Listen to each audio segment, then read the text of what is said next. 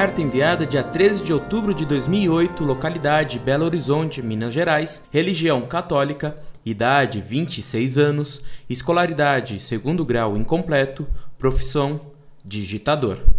Subsídio doutrinal da CNBB, CEPAD, para a fé na evolução. O site da Comissão Episcopal Pastoral para a Doutrina da Fé disponibiliza um subsídio intitulado A Teologia Moral em Meio à Evolução Histórica. O título em si mesmo parte do pressuposto modernista da evolução do dogma. O conteúdo, como é de se esperar, está repleto das expressões ambíguas que caracterizam o Concílio Vaticano II. Vejam vocês algumas frases. Nesse estudo, que ora se apresenta, torna-se necessário adquirir um conceito claro de ethos, o ponto de apoio de toda moralidade. É o ser humano na busca da sua identidade, exprimida entre o ser e o vir a ser. É importante a análise desse ser e desse vir a ser dentro da teologia moral.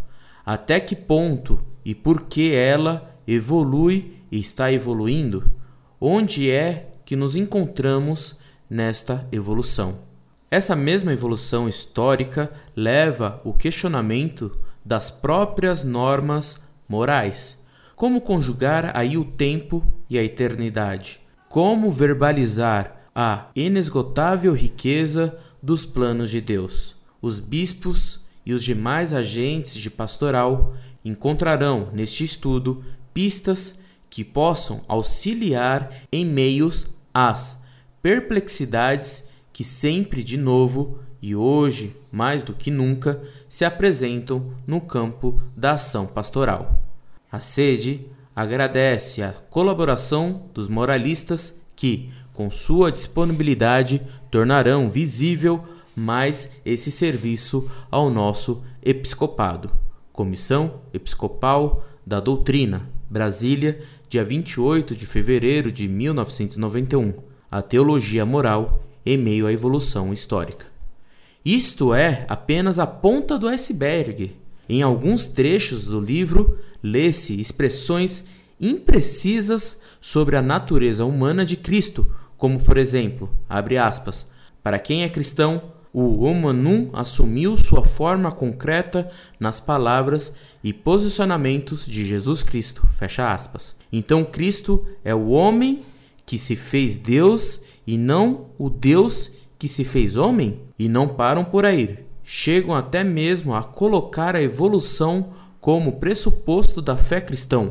Como pode-se ler?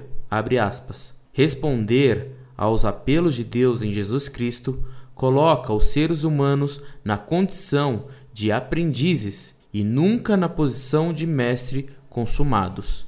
Fecha aspas. Veja que absurdo!